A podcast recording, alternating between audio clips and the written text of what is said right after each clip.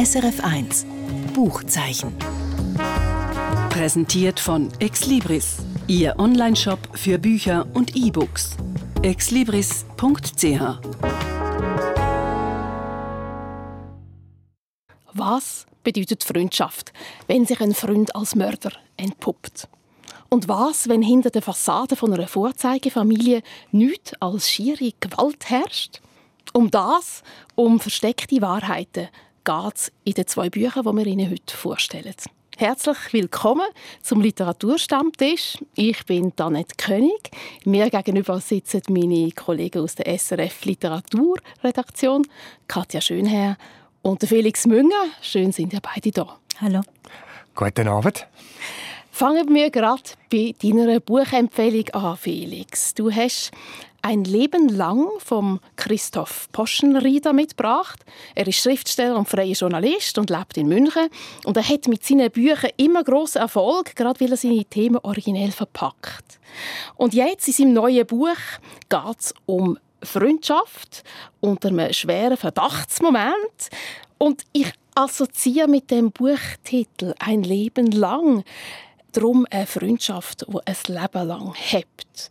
Felix, stimmt das oder steckt noch etwas anderes dahinter? Nein, genau um das geht es. Ich habe zuerst gedacht, als ich das Buch das erste Mal in der Hand hatte, da geht es um lebenslänglich im Sinn von hinter Schloss und Regel, wobei das dann eben auch eine Rolle spielt, weil es geht eben um einen Mord, wo da begangen worden ist und der Täter kommt dann wirklich lebenslänglich äh, hinter Schloss und Riegel. Äh, es ist die Frage, wo über allem steht, eigentlich was ist Freundschaft? Ausgehen tut das Buch von einer Journalistin, sie recherchiert und der Roman ist immer so will das Protokoll von einer Recherche.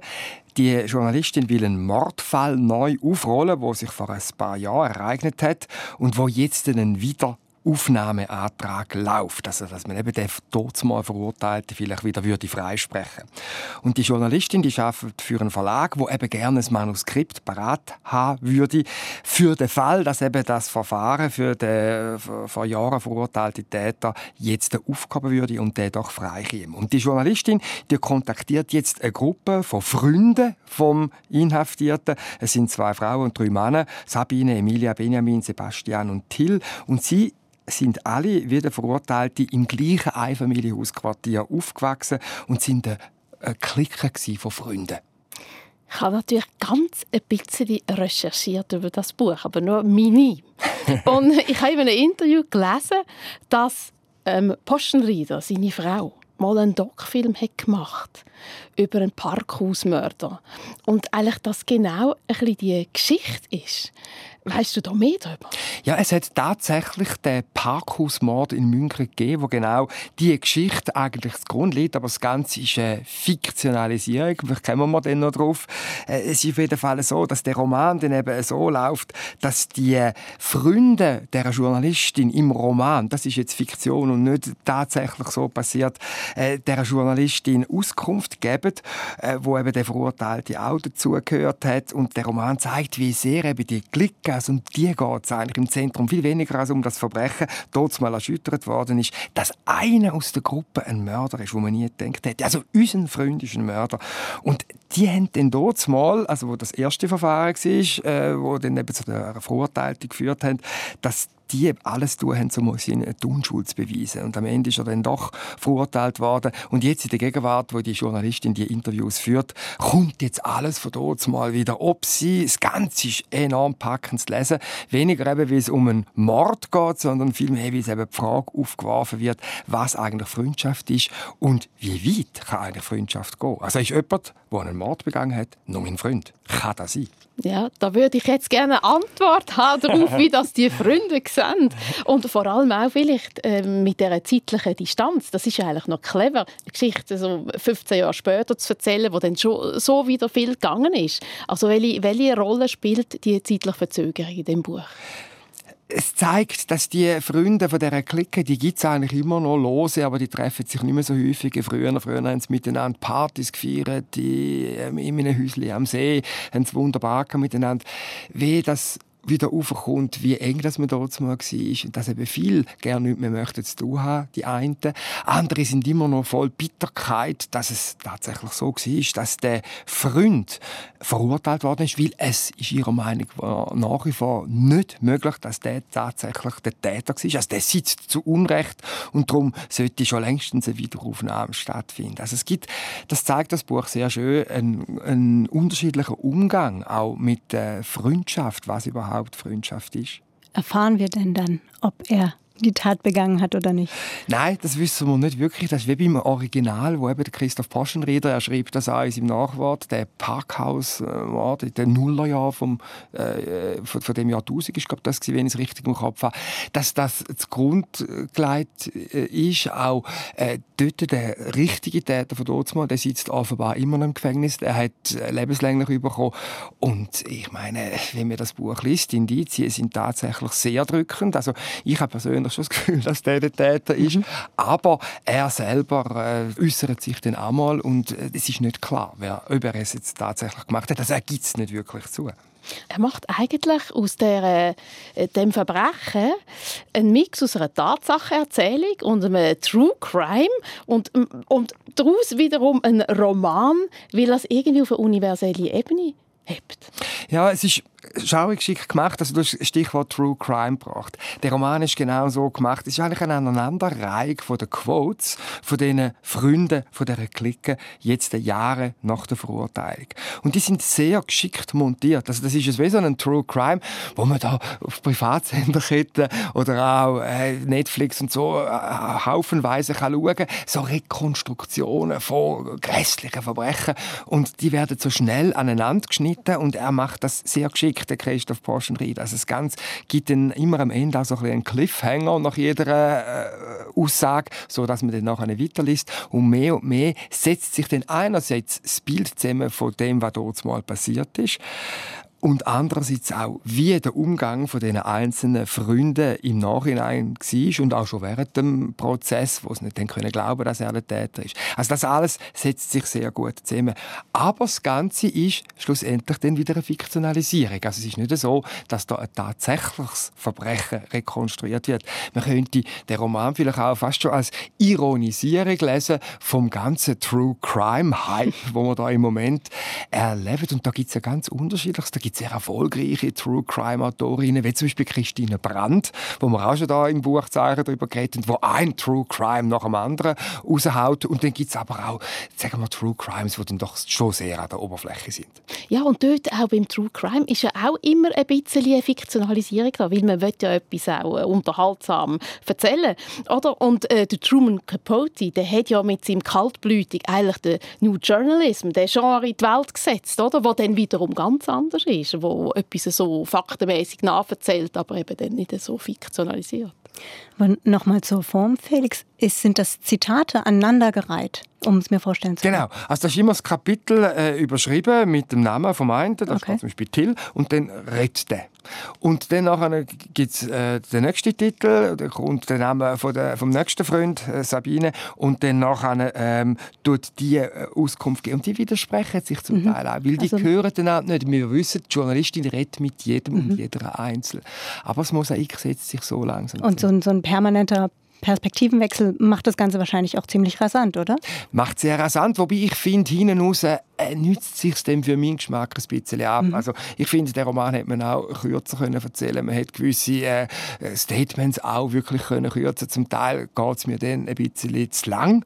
Ähm, es gibt zwischen ihnen kurze Memos, also das sind kurze Reflexionen von der Journalistin und auch der Anwalt kommt einmal noch, oder mehr als einmal, aber relativ selten kommt der noch zu Wort, bringt da seine Perspektive rein. Aber die Bewegtheit, ja, die ist sehr attraktiv. Und das ist ja da, wo das Filmgenre vom True Crime so dermaßen attraktiv. Mhm. Und sagt der vermeintlich Mörder, kommt der zu Wort?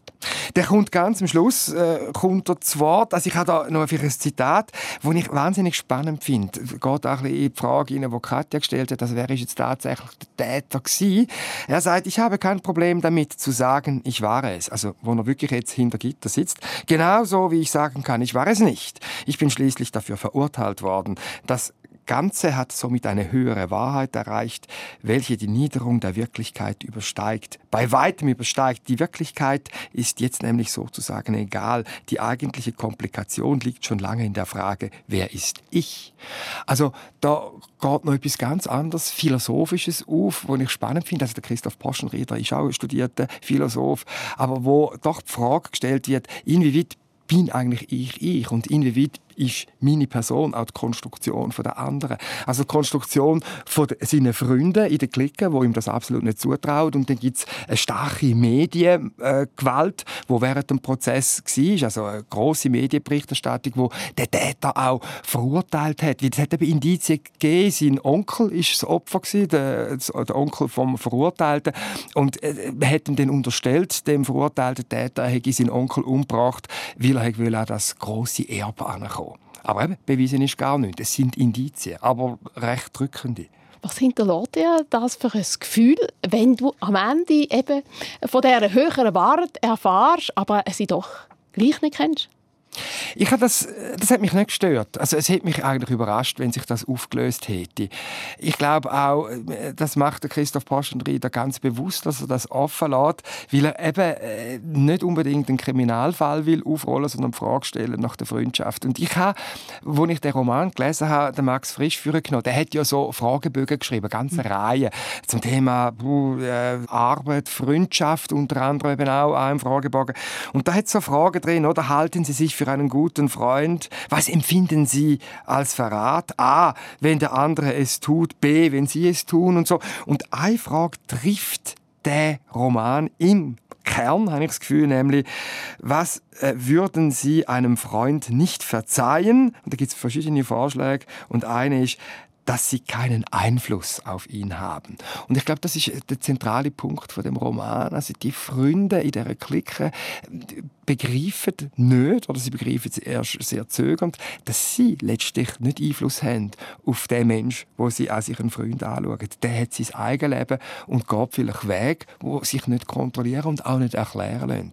Und wo vielleicht dann auch das eigene Bild von dieser Freundschaft in Frage stellt. Also, wer will schon mit einem Mörder befreundet sein? Also, das haben wir schon.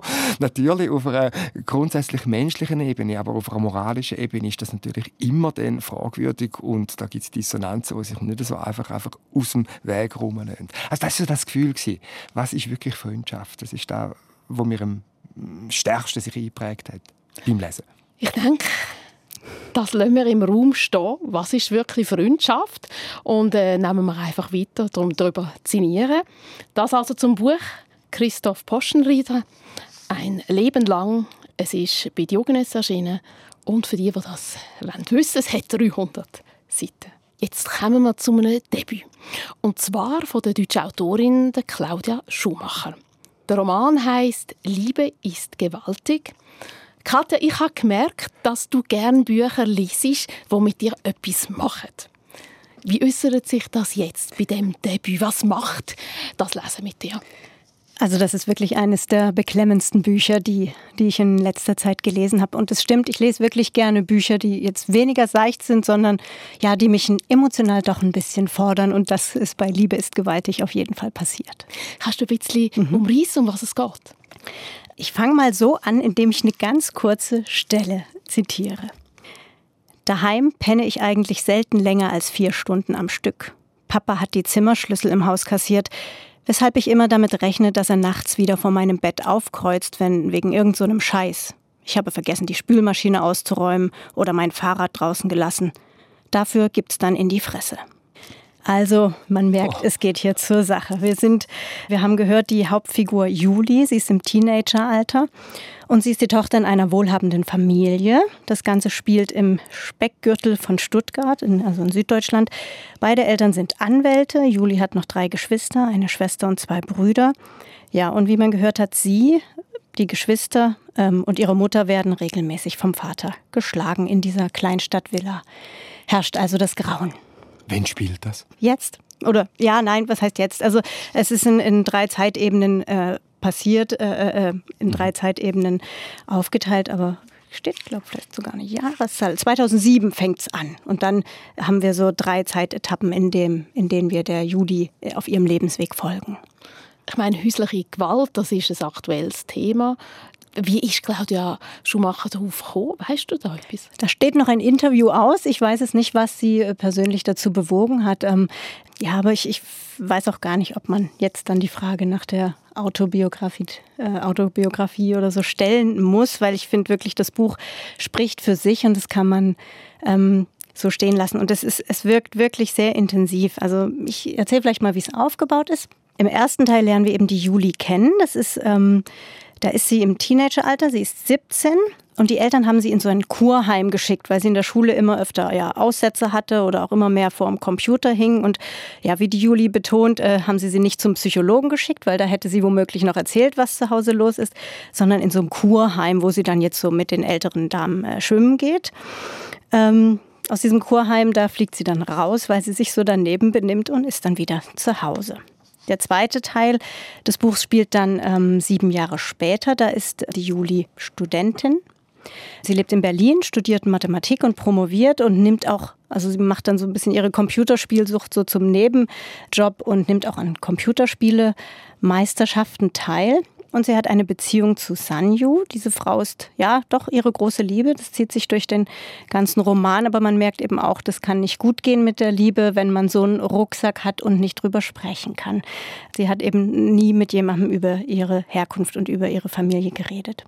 Der dritte Teil ist der kürzeste Teil. Das ist dann nochmal zwei Jahre später. Da lebt sie dann mit einem Partner ähm, zusammen in, in Stäfa, also an der Zürcher Goldküste. Am Schluss ähm, sind wir dann also noch in der Schweiz. Man sieht also, wie sich die Figur die Juli entwickelt unter diesen Prädispositionen von dieser häuslichen Gewalt, oder? Eigentlich in einem Milieu, wo man es wie nicht würde erwarten wo man den Anschein wahren und eben darum nicht darüber redet. Mm, du hast vorher gesagt, sie hat äh, angefangen gamen, sie war so spielsüchtig. Mhm. Sie hat ähm, eine seltsame Vorstellung von Liebe. Kannst du das noch ein bisschen aus Deutsche. Ja, also ähm, die Juli ist eine ganz, ganz reflektierte Person eine ganz blitzgescheite junge Frau und gleichzeitig hat sie das, das paart sich mit so einer ganz direkten, fast schnottrigen Art. Also wenn ich nicht gewusst hätte, dass das äh, ursprünglich in Süddeutschland spielt, hätte ich so nach Berlin gesetzt, einfach weil es so eine schnottrige Art ist, wie sie auch alles erzählt. Und sie ist auch schon recht zynisch, obwohl ähm, obwohl so jung. Und sie reflektiert wirklich alles durch und durch und durch und denkt über ihren Vater nach, denkt über ihre Familie nach und wir verfolgen eben sie dann über mehrere Jahrzehnte und ähm, die Spannung entsteht aus den Fragen, wird es jemals offen gemacht, was dieser Vater da tut? Wird er bestraft? Andere Frage, kommt denn ähm, Julie irgendwann mit ihrem Leben klar? Kann sie, schafft sie es mental aus dieser Hölle rauszukommen? Der Ausschnitt, den du vorher vorgelesen mhm. hast, das war aus der Ich-Perspektive. Mhm. Also, die Julie erzählt da aus sich selber heraus. Mich interessiert natürlich auch die Täterseite. Also warum ist der Vater so? Warum schlägt der seine Tochter offenbar immer? Mhm. Äh, Gibt es da irgendeine Antwort? Wechselperspektive? Wie ist das? Sie wechselt die Perspektive ganz am Schluss, ähm, ist es ähm, Personal erzählt, also dann wird über sie geschrieben. Das ist aber der Kniff, die Juli ist dann in einer Beziehung, in der sie wirklich sich von sich abspaltet, also wo sie sich dann schon wieder einem Partner unterordnet. Das ist der Teil, der in der Schweiz spielt. Und den hat sie bewusst in diese gehe ich davon aus, bewusst nicht mehr aus der Ich-Perspektive geschrieben, ähm, weil sie eben nicht mehr wirklich bei sich selber ist, sondern ja, sich nur noch unterordnet. Aber wir haben keinen Wechsel der Perspektive dahingehend, dass wir mehr über den Vater erfahren. Wir erfahren von der Juli, wie sie den Vater sieht. Da fallen dann schon Begriffe wie Arschloch, aber auch so dieses Schwanken, ja, aber irgendwie eigentlich ist er doch mein Vater und wir lernen den also sie, sie versucht, ihn zu analysieren und je älter sie wird, umso mehr schafft sie es natürlich auch, ihn zu greifen erkennt dann auch, dass der hat wirklich eine narzisstische Störung. Also der, neben der psychischen, äh, neben der physischen Gewalt, die er da ausübt, ist das auch ganz klar ähm, psychische Gewalt. Also er verlangt dann von seinen Kindern, dass sie auch dann immer wieder betonen, dass sie ihn mehr lieb haben als die Mutter zum Beispiel. Also der hat irgendwie auch eine ganz, ganz unangenehme Geltungssucht. Ne? Also das ist, ähm, das ist das eine Brutale, diese, diese Figur des Vaters. Das andere, was es so beklemmend macht, ist, Niemand weiß, wie er in der äh, Situation reagieren würde, aber das ist das Verhalten der Mutter, die halt mhm. wirklich auf Biegen und Brechen versucht, diese ganze Geschichte unter den Teppich zu kehren. Also sie wird dann beschrieben, wie sie so ein äh, sie hat dann so ein Set von äh, Sommer-T-Shirts mit Rollkragen, damit sie also auch im Sommer rausgehen kann, nachdem er sie mal gewürgt hat. Ähm, also wie sie das so integriert ins Leben und wenn mal wieder äh, der Vater zugeschlagen hat, danach äh, gibt es dann eine große Shopping-Tour, um alle wieder zu besänftigen. Also das ist so bedrückend und auch dahingehend bedrückend, dass sie auch dann die, die Tochter, die Juli, so in die Irre führt. Also einmal spricht die Juli das Blut auf dem Teppich an das von äh, Bruno, dem, dem Bruder, stammt, wo dann die Mutter leugnet und sagt, nein, nein, das ist, da hast du dich mal erbrochen. Und das mit einem Teenager auch zu machen, äh, da, da, wird man ja auch verrückt. Also weil man nicht weiß, spinne ich jetzt, bilde ich mir das ein äh, mhm. äh, oder glaubt es die Mutter jetzt, jetzt wirklich, dass das alles äh, gar nicht passiert. Also diese, dieses, das sind so ganz kleine Knackpunkte, die Claudia Schumacher daraus gearbeitet hat. Also die Mutter blendet ja eigentlich mhm. aus, um das auszuhalten. Was erfahre ich noch mehr über so Ausblendungsmechanismen? Viel. Also ähm, da, davon lebt dieser Roman. Wie es geht immer weiter. Sie, sie beschreibt so ihre Kindheit mit immer mehr Szenen und dann gibt es eigentlich immer wieder diese Momente, wo, wo die Mutter was unter den Tisch kehrt. Die Mutter ist auch Anwältin und, und einmal eben sogar Anwältin. Sie hat sogar mit solchen Fällen als, als äh, Anwältin zu tun. Und einmal fahren sie an so einem Frauenhaus vorbei und dann erklärt sie der Juli, der Tochter sogar, wofür dieses Frauenhaus da ist und erklärt es aber, also eben für Frauen, die, die von, aus ihrer Familie oder von ihrem Partner flüchten und erzählt das so, als hätte das überhaupt nichts mit ihnen und ihrer Familie zu tun. Das war auch noch so eine Szene, die mir, die mir da im Kopf geblieben ist. Und das Verhältnis zwischen der Juli und der Mutter, also ich könnte mir vorstellen, dass irgendwann das auch in Hass gibt. Mhm. Gibt es immer die Momente und dann kehrt sie aber doch zur Mutter immer wieder zurück. Also sie, sie liebt sie eben doch, aber sie ist... Sie, sie nimmt es ihr wahnsinnig übel und hasst sie dafür, dass sie, dass sie sie in diese Situation bringt, auch Situationen schildert, wo, das ist ganz schlimm, wo sie mehr oder weniger dem Vater beim Prügeln assistiert hat. Aber gleichzeitig ist es ihre Mutter. Also das ist ja furchtbar beklemmend und bedrückend, mhm. was du da erzählst. Du, äh, die, auch die Erzählstimme, die du vorher vorgelesen hast, das wirkt sehr schonungslos, äh, sehr direkt. Was hat dich denn dran gehalten, das Buch durchzuziehen? Ich habe also das Gefühl, man hat es ja dann auch mal ziemlich schnell verstanden, äh, wie es läuft. Ja, aber man fragt sich, was Schlimmes kann jetzt noch passieren. Mhm. Also es wird schon wirklich immer schlimmer und schlimmer, aber die Abwechslung kommt dann durch diese drei Zeitebenen. Ne? Wir sind dann eben am Anfang ist sie der Teenager, dann sind wir äh, begleiten wir sie, als sie studiert und dann noch mal ein bisschen später. Also da wechselt dann eben die Szenerie.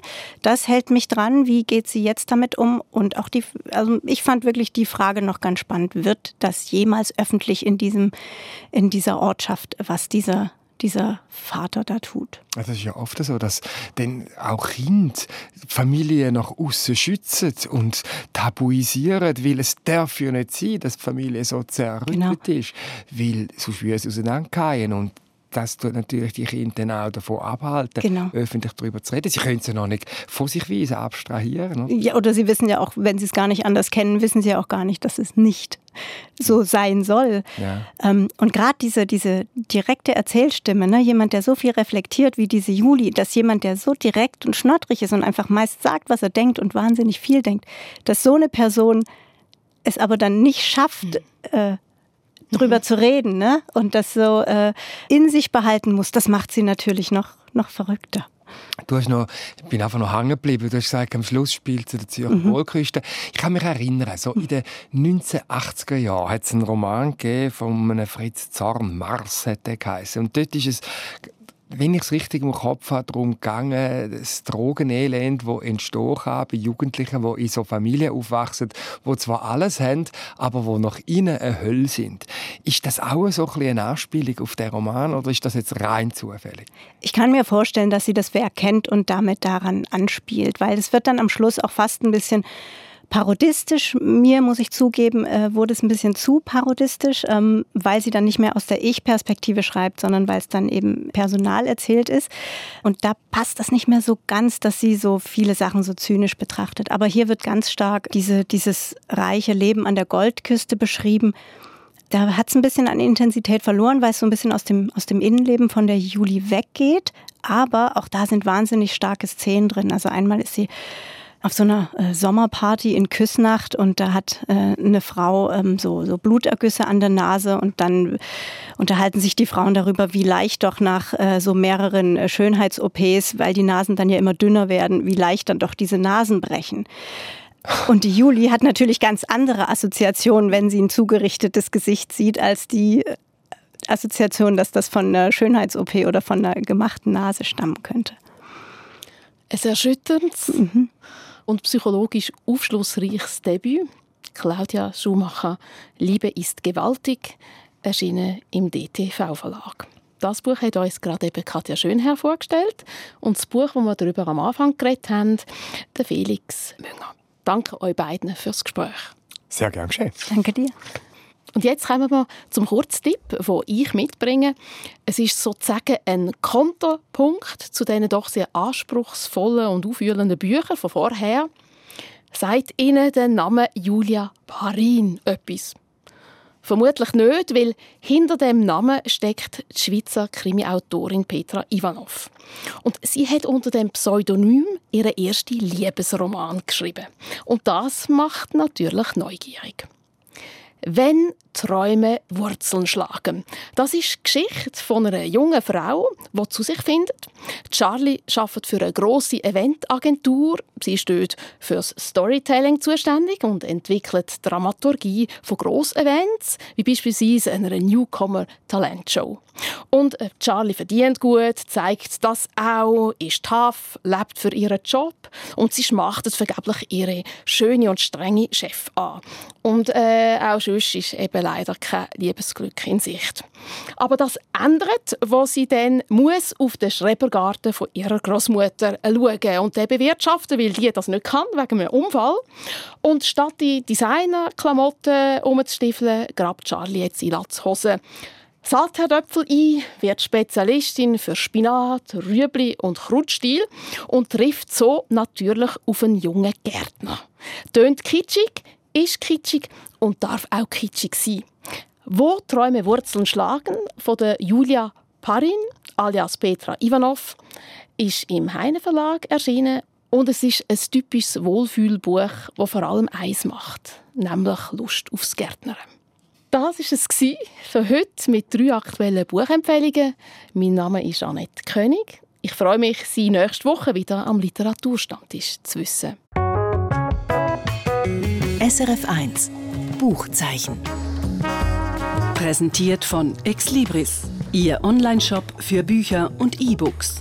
exlibris.ch